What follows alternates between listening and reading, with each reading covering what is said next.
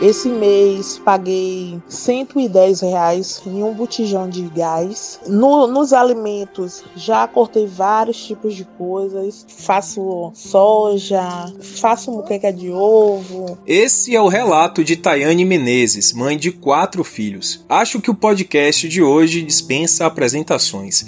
Veja o preço de algo tão básico quanto comida e você vai entender. Para quem vive hoje com salário mínimo, já é ruim. Imagina para quem não tem nenhum salário mínimo, para quem hoje está vivendo com um auxílio emergencial de 150 reais. Quem mora de aluguel, como é que vive? A pergunta de Rodrigo Menezes é a mesma de milhões de brasileiros. Veja só quantas pessoas estão pedindo ajuda nas ruas nesse momento. Como viver sem um mínimo de renda? A minha única possibilidade agora foi economizar o gás e fazer fogo a lenha. Hoje não posso nem dizer hoje, mas daqui para frente a gente vai ter uma guerra de lenha, né? Muita gente vai começar a fazer seus fogos no quintal, na área, em qualquer lugar. A condição de Verônica Santos deixa claro: estamos voltando no tempo. Não é só comprar comida que tá difícil não. Com o preço do gás e da energia, muitas famílias já não sabem nem como vão cozinhar ou guardar os alimentos. E as únicas perguntas possíveis nessa hora também são muito pouco ou muito mal respondidas. Por que tudo tá assim tão caro? Como é que deixamos chegar a esse ponto?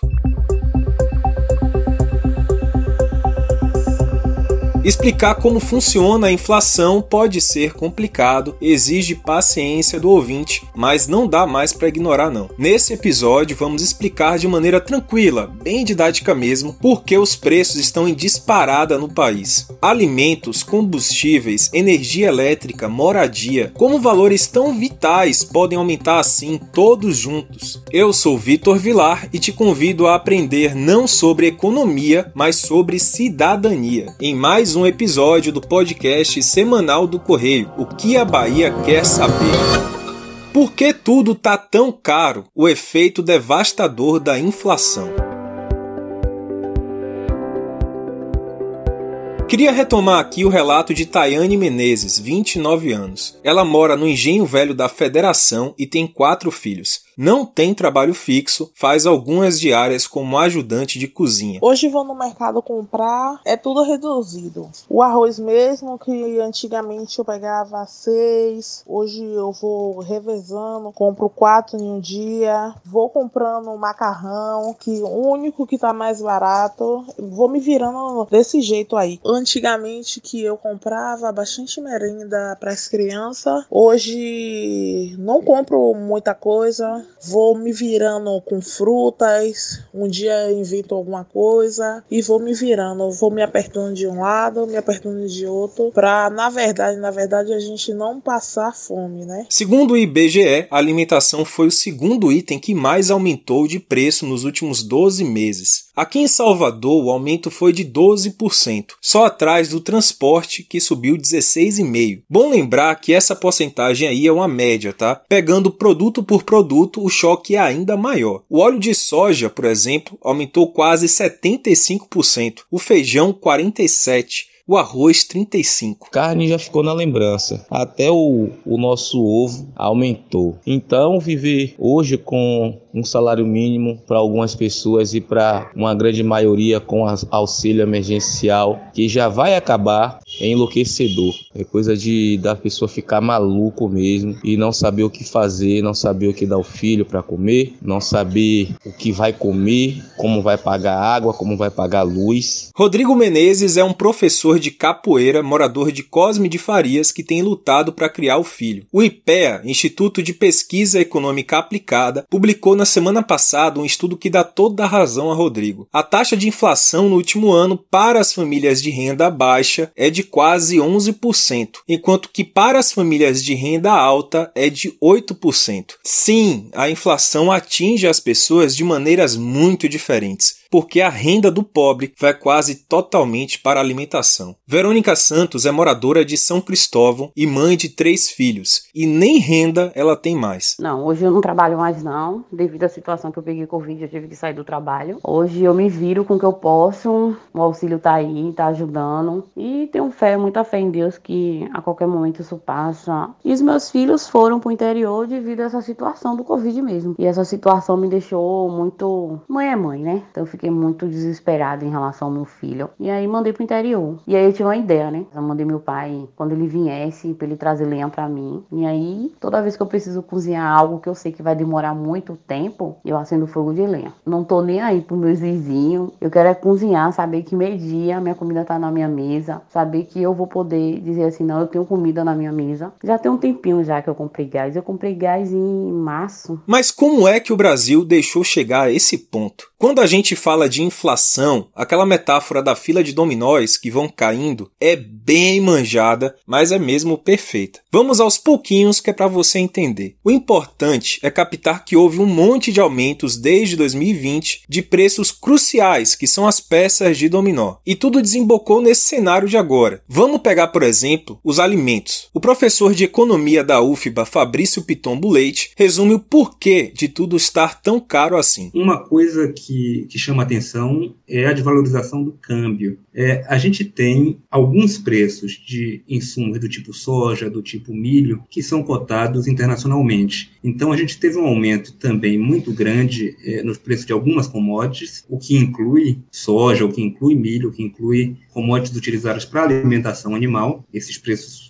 começaram a disparar ali mais ou menos em abril do, de, do ano passado, abril de 2020, e vem ainda numa sequência de alta. Com isso, a gente teve uma alta de um insumo de alimentação animal, e aí a carne, a carne do gado especificamente, sofre essa alta. Também é verdade para o frango, mas o frango tem talvez um complicador a mais, e aí tem a ver com o aumento do preço da energia. Bom, se você entende de economia, então já captou pela fala de Fabrício quais são essas peças de dominó que eu falei. Para quem não manja tanto, é preciso entender o que são commodities. Commodities são bens oriundos da agropecuária ou da extração mineral que servem para produzir coisas. Exemplo: algodão é commodity porque vem da agricultura e é matéria-prima para fazer roupa e muito mais produtos. Outro ponto importante: as commodities são produzidas em larga escala no mundo todo e são uniformes. Como assim? O algodão é produzido em diversos países, correto? E todo algodão é meio parecido, não importa se ele vem do Brasil ou da China. Então o preço das commodities é dado pelo mercado internacional. Sim, porque não faz muito sentido, você vai concordar comigo, que o preço do algodão produzido no Brasil seja diferente daquele que é feito na Índia. Como o Fabrício falou, os preços de todas as commodities do mundo estão disparando desde o ano passado. E quem nos explica o motivo é o Wallace Moreira, também professor de economia da UFBA. Eu, eu, eu acho que existe uma elevação dos preços dos alimentos no mercado internacional, é o que a gente chama na economia preço das commodities com uma, uma demanda crescente, em particular depois da recuperação da economia mundial pós a crise da Covid de 2020. Essa pressão, essa maior demanda, é, amplia as oportunidades para os países exportadores de commodities, que é o caso do Brasil. Como nós temos um país dominado pelo agronegócio, que preponderantemente eles priorizam as exportações, além de ganhar né, com a elevação dos preços das commodities no mercado internacional, você também tem um impacto no preço do mercado interno. E, por outro lado, como a agricultura familiar, que preponderantemente atende o mercado interno, está sofrendo um ataque brutal por parte do governo federal, contraindo, portanto, a sua oferta, isso tem efeito no nível de preço. Então, do ponto de vista de alimentação, eu acho que você tem o efeito da elevação do preço do, do, das commodities no mercado internacional, que está associado a uma lógica de um crescimento da demanda pela recuperação econômica e, ao mesmo tempo, do ponto de vista de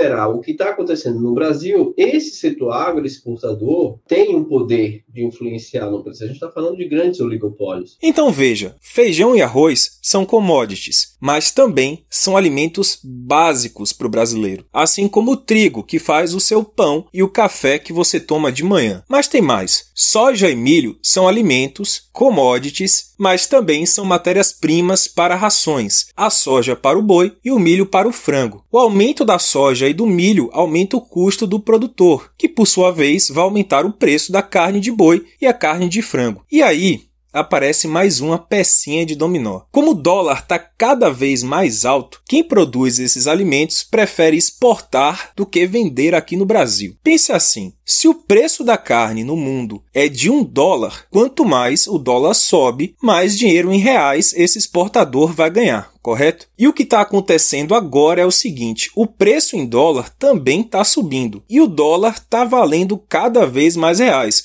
Ou seja, meu povo, é ganha-ganha. Só que, quanto mais se exporta comida, menor é a oferta dela no mercado nacional, o que faz o preço subir para a gente. Isso é interessante porque a gente tem que ter muito é, é, consciência de que não é um problema de demanda. Não é porque as pessoas estão comprando, estão se alimentando muito, é uma outra problemática. A gente tem uma estrutura agrária dominada pelo agronegócio que preza pelas exportações. E com a desvalorização do câmbio, veja só, ainda tem essa outra variável. O câmbio está desvalorizado. Quando o câmbio está desvalorizado, para os exportadores, isso se torna mais rentável, porque o preço pelo produto que eles vão conseguir é mais alto. A troca do dólar pelo real, eles vão conseguir mais dinheiro. O, o câmbio desvalorizado torna o produto brasileiro mais competitivo. Essa que é a questão. Né? Porque o preço do produto brasileiro, com o câmbio desvalorizado, tornando o produto mais competitivo, para além da competição nas estruturas produtivas. Porque o agronegócio brasileiro ele é intensivo em capital, intensivo em tecnologia, ele já é competitivo. Quando você tem um câmbio desvalorizado, você privilegia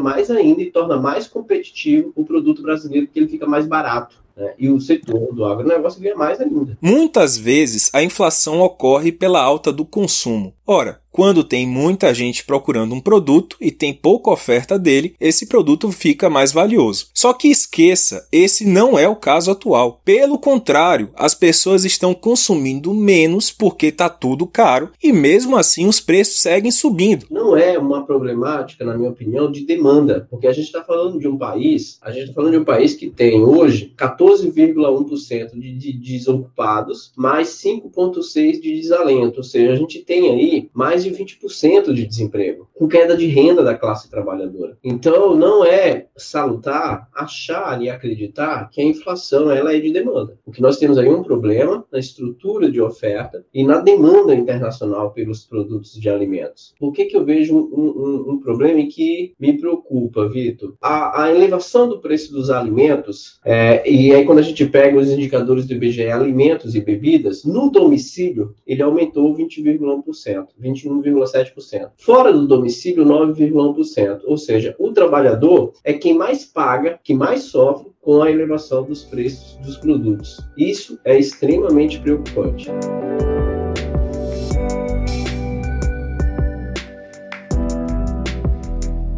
Olhando ainda para os alimentos, tem uma outra pecinha faltando. O petróleo também é uma commodity e o preço dele vem disparando no mercado internacional. Esse caso aí é tão importante que a gente já fez um programa só para falar do aumento dos combustíveis. Dá uma olhada aí no nosso episódio 9, por que a gasolina está tão cara? Bom, o fato é que, quando o diesel sobe, o custo de quase tudo que é produzido no Brasil também sobe, como bem explicou o professor Wallace Moreira. O preço do, do, do transporte está né, tá aumentando muito. E por que isso está aumentando muito? Por causa do aumento do preço dos combustíveis. E isso também afeta o preço da alimentação, da bebida, afeta tudo, porque a nossa principal matriz de, de transporte no Brasil hoje é rodoviária. Então, qualquer aumento no preço do combustível, você tem impacto em toda a cadeia produtiva do país. Além dessa questão do aumento do preço no, no mercado internacional, além da questão da demanda internacional, para além da questão também do maior destino da,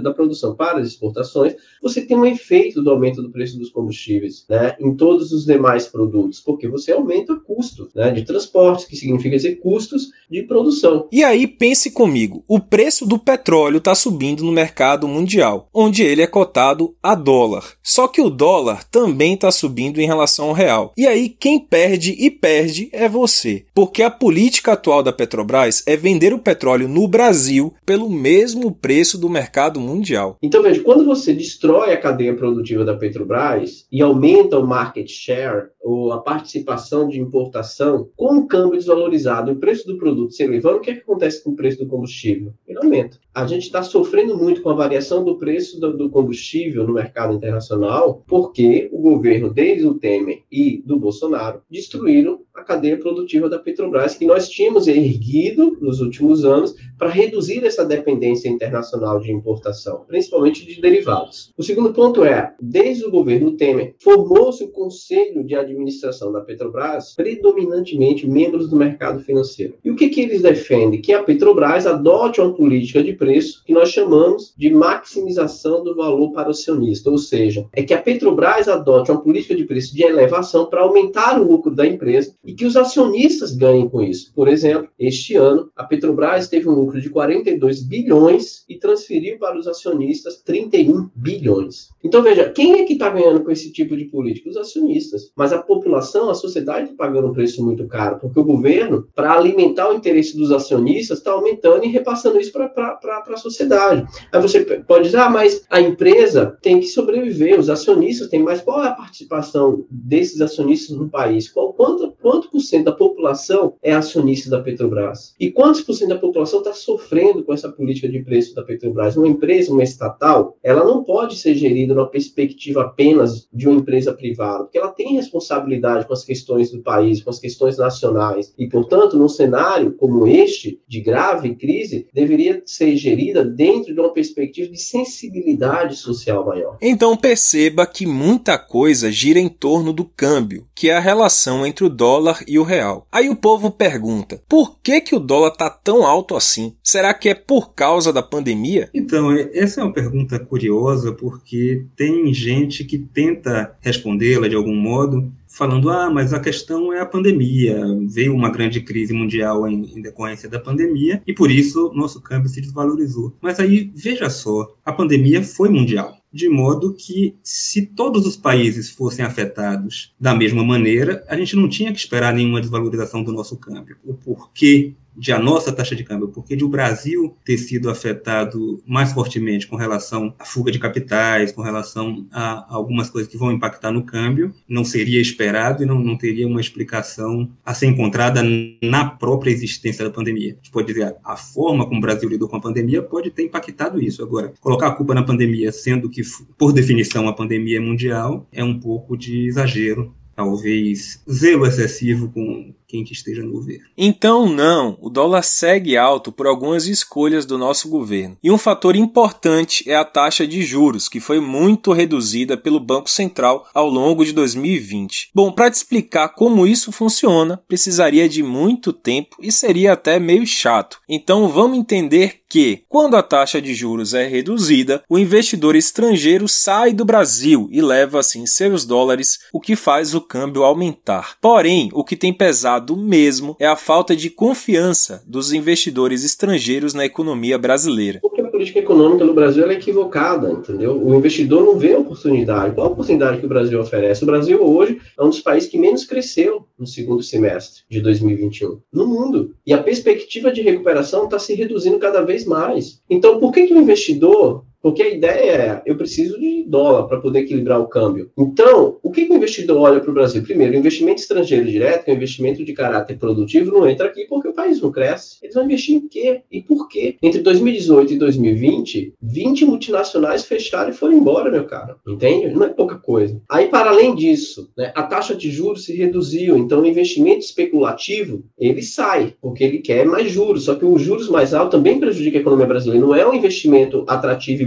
para o país, investimento especulativo de curto prazo. O investimento interessante é um investimento produtivo, mas esse investimento não vem para uma economia em crise sem perspectiva de crescimento. E para além disso, a crise política. Nós estamos numa situação, do ponto de vista político, né, muito grave, de ataque às instituições constante por parte do presidente Jair Bolsonaro, ameaçando com golpe. Então, a democracia é extremamente vulnerável do país. Lamentavelmente, esse cenário né, para além da perspectiva de falta de crescimento econômico, inibe a entrada de investimento no país, que também melhore a relação do câmbio. Entenda, meu povo, que o dólar alto por si só já afeta a alimentação. Por exemplo, a maior parte do trigo usado no Brasil para fazer pão e macarrão é importada e o arroz também é importado. Quer ver onde mais o câmbio vai influenciar? No IGPM, que você deve conhecer por inflação dos aluguéis. O IGPM é o Índice Geral de Preços do Mercado, medido pela Fundação Getúlio Vargas e que é muito usado para corrigir valores de aluguéis. Para simplificar aqui, esse índice é muito sensível ao câmbio. Toda vez que o dólar sobe muito, o IGPM também sobe. Em 2020, o dólar ficou quase o ano inteiro em torno dos R$ 6,00,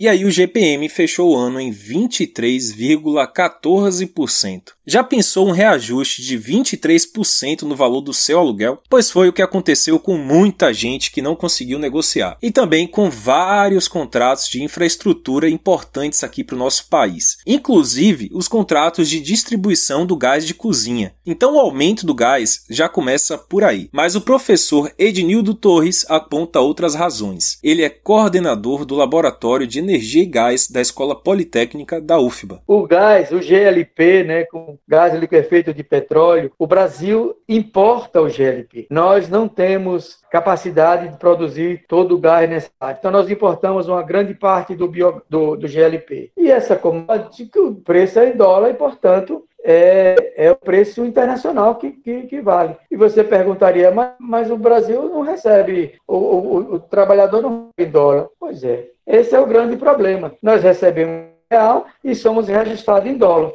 Isso é que é, que é difícil para o país. E quem mais sofre com isso é a classe média baixa e a classe baixa, ou seja, os menos favorecidos. É um país desleal e desigual. Aí você perguntaria: tem solução para isso? Tem. Melhor que tem solução para isso. Então, qual é a solução? Bem, a solução é ter uma produção interna. Mas aí você perguntaria: mas a gasolina que nós produzimos já é, somos autossuficientes e o Brasil fica com a política de commodity internacional? Pois é. Ou seja, não basta só ter a produção, é preciso ter uma política interna. Não vai querer dizer que vai fugir da, da, da, dos preços internacionais. Mas também não pode ser como é hoje reajuste quase que mensal dos combustíveis, de um modo geral. Tem mais. Alguns contratos de distribuição de energia elétrica também foram reajustados pelo IGPM. Então a energia elétrica já ficaria mais cara só por conta disso. Só que 2021 trouxe mais problemas. A escassez de chuvas no Sudeste baixou a capacidade produtiva das hidrelétricas e obrigou o governo a apelar para as termoelétricas, que geram energia a partir da queima de combustível, que está, lembre-se, mais caro. Daí vieram as tais bandeiras, que cobram do consumidor para cobrir esse custo maior da geração de energia. Mas para quem é especialista, essa história de crise hídrica é apenas uma máscara para o verdadeiro problema. Segundo o professor Ednildo Torres, o Brasil parou de investir no setor elétrico. Isso é, perdeu a chance de reduzir a dependência do país da energia hidráulica e, além disso, precarizou a estrutura que já existia. Isso aí, na verdade, no meu entender, é uma desculpa por parte do, do, do, do governo para aumentar mais a tarifa. Só e somente só, porque não precisava aumentar nessas faixas que tem aí. O que precisava era ter investimento no setor. E isso foi alertado ao longo dos anos e não teve investimento necessário e agora nós estamos convivendo com esta crise, tá certo? Desnecessária, falta de quê? Falta de uma visão social, de políticas públicas, tá certo? Que venha atender as necessidades da população. Agora, eu acho que isso pode gerar retórica. Não adianta ficar só dizendo que é políticas públicas. Sim, mas o que é que tem que fazer? Por exemplo, é aumentar necessariamente a participação das energias renováveis. Quais são elas que hoje estão viáveis? É energia solar, energia eólica, tá certo? biomassa. Tudo isso é viável no país. O próprio Ednildo destaca como a energia, assim como o diesel, afeta o preço de todos os produtos. Vamos pegar é, agora a questão da ração de galinha. Ora, aumentou soja, aumentou o milho. O que, que aconteceu com o preço do frango? 40% o aumento que teve é, esse ano. Mas é só isso? Não. Para você operar tá, uma granja, você precisa de energia elétrica e também consome muita energia elétrica. Com isso, o preço do frango subiu. E isto reflete no supermercado, porque o supermercado é intensivo em energia, porque ele precisa de ar-condicionado,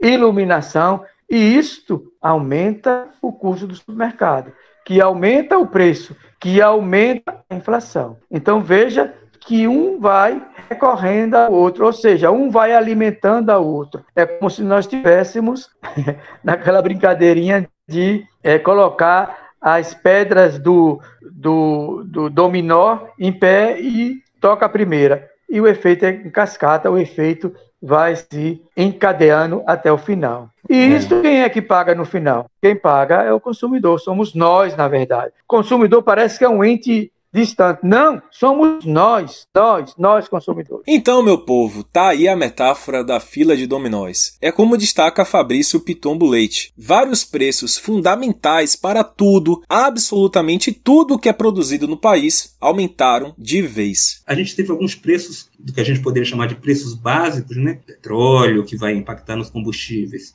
energia esses dois preços, por exemplo, são preços que vão impactar em todos os demais. Produção de tudo usa em alguma medida é, derivado de petróleo e usa em alguma medida energia. Então, esses preços vão se alastrando. A gente tem uma estimativa razoável, assim, para a gente dizer, somente por causa do impacto da taxa de câmbio e esse processo de, de espraiamento pela, pelas diversas atividades econômicas, eh, a gente poderia já, já prever algo entre 4% e 5% de inflação só devido ao aumento do câmbio, sem considerar esses repasses de GPM, sem, e aí o IGPM que vai bater na energia, que vai bater no frango, sem considerar isso ainda. Por causa dessas, dessas cadeias produtivas terem tido grande sensibilidade ao impacto no câmbio, via petróleo, via energia e via insumo de alimentação de gado de, e de galinha, a gente teve esse aumento bastante espraiado aí.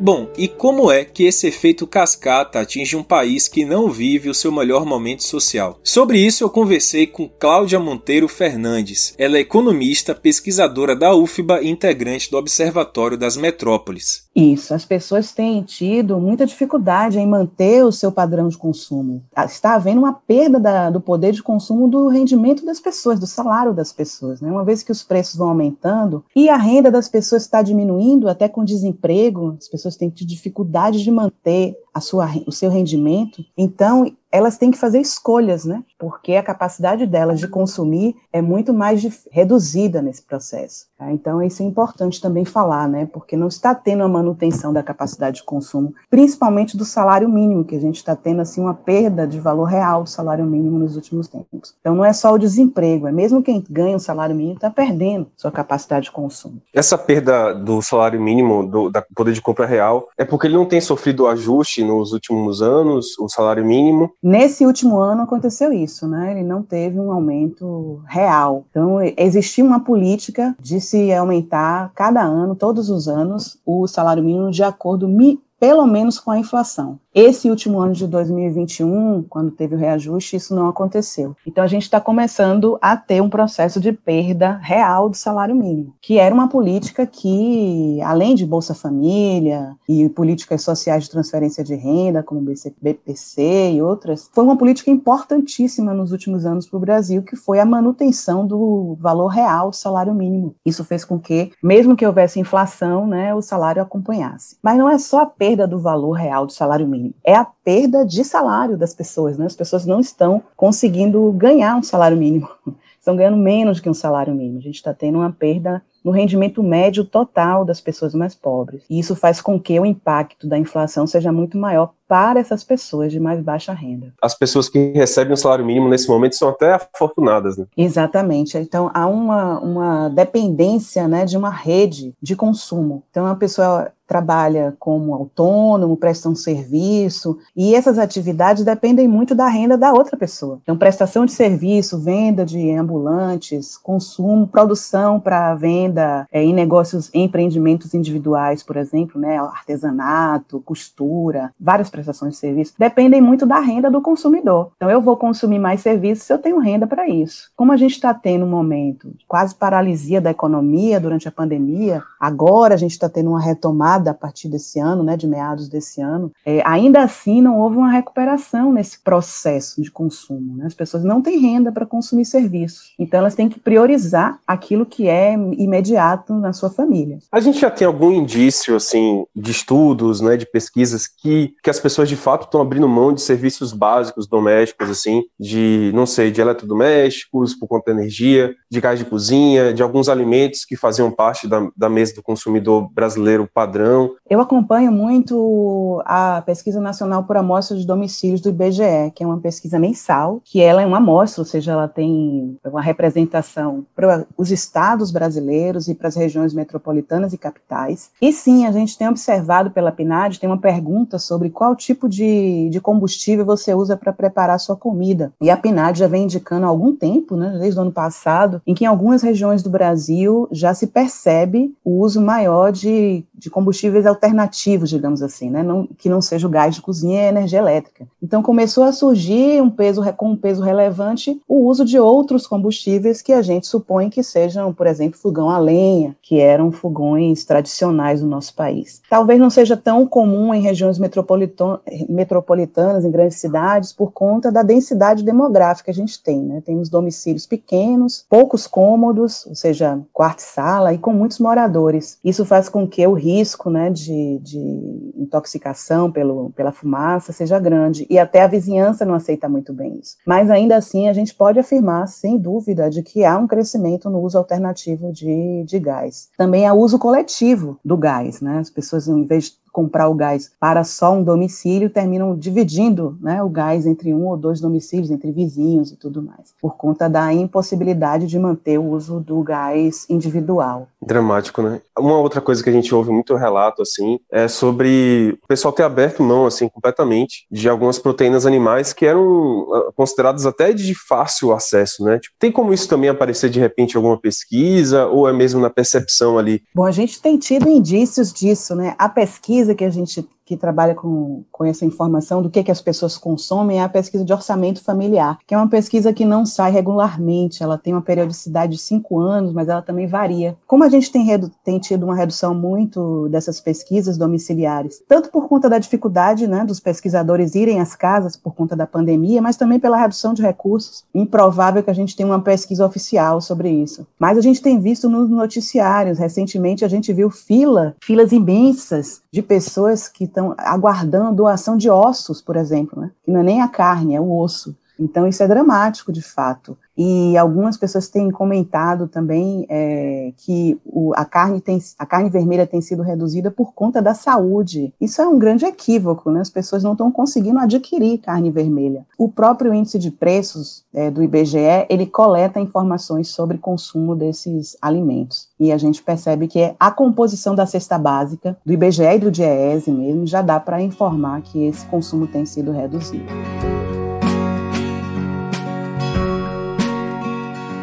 Ah, e antes de terminar esse podcast, um recado. Se você vê por aí gente falando nas redes sociais que a inflação é efeito do auxílio emergencial, pode rebater e mandar ouvir esse podcast aqui. Quem explica são os professores de economia da UFBA, Fabrício Pitombo Leite e Wallace Moreira. Não, não consigo enxergar essa relação. É, algumas pessoas é, fizeram declarações é, que o auxílio emergencial deu para comprar casa ou coisa parecida, mas isso não se sustenta por nenhuma análise é, empírica minimamente responsável. Sim, o auxílio emergencial aumentou a renda de muitos brasileiros, o que deveria ser um choque para a gente, né? Assim, quando a gente pensa que tinha gente ganhando sistematicamente muito menos do, do, do que o auxílio emergencial de 600 naquele, é para a gente pra parar para pensar no que está acontecendo. Então, sim, a gente conseguiu observar na, nas camadas camadas mais sensíveis aí da nossa população, a gente conseguiu observar, sim, um aumento de rendimento. Então, aquele auxílio emergencial, temporariamente, ajudou a reduzir a desigualdade e a reduzir a pobreza. Agora, quando a gente tem a saída, é claro, a saída com o mercado de trabalho ainda fragilizado, aí a gente tem a direção é, inversa, né? a gente tem aumento da desigualdade e da pobreza mais uma vez, como a gente tem visto né, nas notícias, o aumento da fome, o aumento da pobreza, da miséria absoluta. Esse argumento é o argumento mais deprimente que eu já ouvi. Mais deprimente. Porque, veja, o auxílio emergencial, as pessoas é, ganham no máximo 600 reais para sobreviver, cara. Para sobreviver, nada de pressionar a demanda. Isso aí é um argumento é, estúpido que tem como princípio a ideia de obrigar o governo a fazer ajuste fiscal. O problema da inflação no Brasil não é uma questão porque o governo ampliou os gastos com o auxílio emergencial pressionando a demanda. Que esse é o argumento. Isso é estupidez, desculpa. É, é estupidez. a, ideia, a ideia é como se o auxílio emergencial tivesse aumentado o consumo das pessoas, né? É estupidez, cara. A gente está com os preços commodities lá em cima, com as políticas do governo que pressionam o nível de preço através da política de preço da Petrobras, entendeu? Ah, adotando uma lógica de exportação e de atender o mercado internacional internacional penalizando o mercado interno por falta de coordenação por parte do Ministério da Agricultura. Então, é, é, é, é, é estupidez esse tipo de argumento. E a, a, a, veja, a inflação é um problema de falta de insumos, de falta de produto no mercado internacional. E no Brasil, no caso do Brasil, um país né, com a crise no mercado de trabalho, com o crescimento da pobreza, como é que você vai falar em crise de demanda? Isso é desonesto, isso é estupidez, entendeu?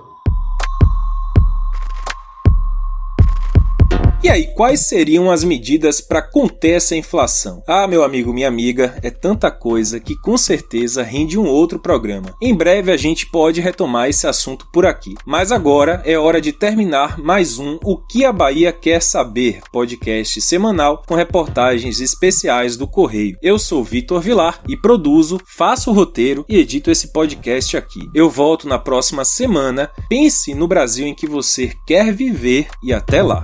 you